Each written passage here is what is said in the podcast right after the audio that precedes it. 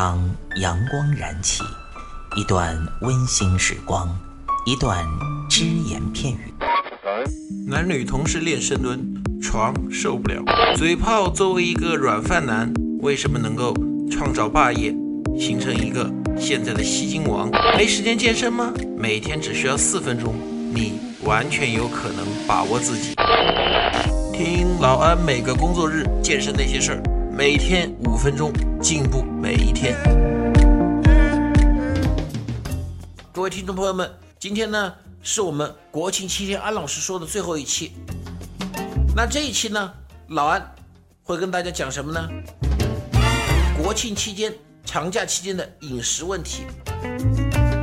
我们知道很多朋友啊，平时呢他可能是比较注意一点啊，因为平时呢。有这种减肥啊、健身的想法，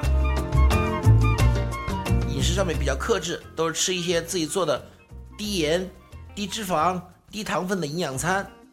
或者呢，有的朋友呢还有第二类，就是呢，呃，平时工作比较忙一点，都是点外卖啊、便当啊，或者说在单位食堂吃饭的。到了节假日嘛，大家知道，节假日除非你七天都在外面旅行，否则的话。聚餐是少不了的，叫上三五个人喝点啤酒，撸一下串，很正常。那今天老安跟大家讲一下什么呢？怎么避免节假日啊，你的这个饮食啊，给身体带来伤害？大家可以这么想啊，你如果说长期是那种生活比较克制，吃这种营养餐啊，什么低脂肪高蛋白的，你突然一下。啤酒、撸串、自助餐、火锅，那样的话是绝对很容易引起急性胰腺炎的。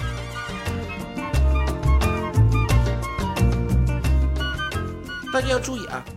长假期间像这种，哎，和朋友们聚餐的话，把握两点。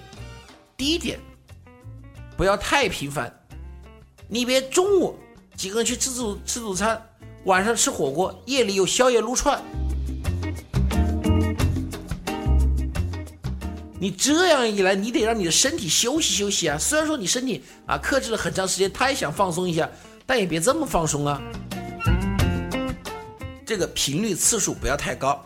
就是说，你说国庆七天我都有安排，那我觉得我们要坚守底线什么呢？每天一餐。如果说你真的每天一餐的话，那你就遵守第二个底线，就是什么呢？你吃的时候，这个量要注意。你像啊，喝啤酒、撸串、吃自助餐、吃火锅，说白了，现在谁还会饿肚子？尝尝那个味儿就可以了，不要在那儿像从饿牢里面放出来一样的拼命的吃。你说你这七天，第一天陪人吃火锅，第二天陪人吃自助餐，第三天陪人撸串，第四天又怎么样怎么样？可以，你这么吃，不违背底线。但是你注意一点，就比如说，第一天撸串的时候，啤酒，反正哥们儿高兴嘛喝，哎，你说你喝了个四五瓶，觉得可以了。这个时候呢，能喝第六瓶、第七瓶，但是只要别人对方不逼着你喝，不跟你赌酒，算了，就这样吧，五瓶可以了。吃了个二三十串了，够了。你说吃串的话，你吃个二三十串，感觉七八分饱的时候，哎，你就把把那个筷子放下嘛，在那和他们聊天，和他们吹牛。他，我想他们不会逼你撸串吧？自助餐的话，吃的时候呢，自助餐说想在自助餐上控制食量，那是见鬼的，老安都做不到。但是我们能不能吃的健康一点呢？比如说多选择一些鱼类，瘦牛肉、瘦羊肉。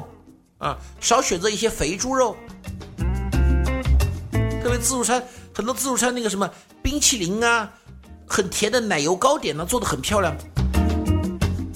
能不能这些少一点呢？你比如说，跟自己规定死啊，自助餐牛肉、羊肉多吃点无所谓，冰淇淋糕、冰淇淋最多吃一杯，那个奶油糕点最多吃一小块儿，饮料尽量多喝矿泉水，这样不好吗？这样又饱口福。又不会造成饮食对我们太大压力。你如果说在自助餐里面把那个什么奶油糕点的冰淇淋啊拼命的吃，那肯定是不行的啊。吃火锅的时候，像那种可以选择清淡一点的嘛。你实在想吃这种油比较大一点的火锅，嗯，我们说就是矫情一点，你能不能弄碗清水在旁边，把适当的给它涮一下油呢？不要吃那么多油，对不对？又饱口福，又来的健康，多好。我们还要说一点啊，这一点呢，几句话带过去。如果是在外面旅行的，尤其是跟团旅行的，大家一定要注意。跟团旅行呢，往往有这么个特点，大家都知道，旅行团的饮食嘛非常垃圾，但是它的量往往是管够的，所以很多人呢，他就反正不能吃饱，不能吃好，我要吃饱嘛。老安曾经有一次出去旅行的时候，跟团的一个人看到一个小伙子早早上吃了八个馒头，后来的结果就是那个小那个小伙子那天没出去玩，就窝在家里喊肚子疼。后来又去给他买药，给他找医生。出去旅旅游旅行团，有的时候饮食确实差一点，但是你不要想着我吃回成本，我就拼命的吃，该吃多少吃多少。你觉得实在他的饮食很难受的话，你利用旅游的空隙，到当地的城市吃一点小吃，这就可以了，很好嘛，是不是？不要说旅行团饮食差，我就拼命的吃，反正我得填饱肚子。填饱肚子方式很多种，不是拼命的吃啊。好，那么今天呢，我们就讲到这里。大家呢，这七天的时间应该过得很开心。老安呢，其实也很开心。感谢大家跟我们一起收听，一起关注安老师说。谢谢大家。欢迎您收听安老师说，安老师说将在每周一至周五早间五点进行更新，期待您的关注收听。现在您只需要在喜马拉雅、蜻蜓 FM、考拉 FM、荔枝 FM、苹果播客上搜索“健人谈”订阅即可收听。同时，您还可以关注我们的微信公众平台“龙易健身酷站”和同步关注我们在今日头条、天天快讯、百度百家的“健人谈”自媒体号。安老师说，每天五分钟，健康进步一点点。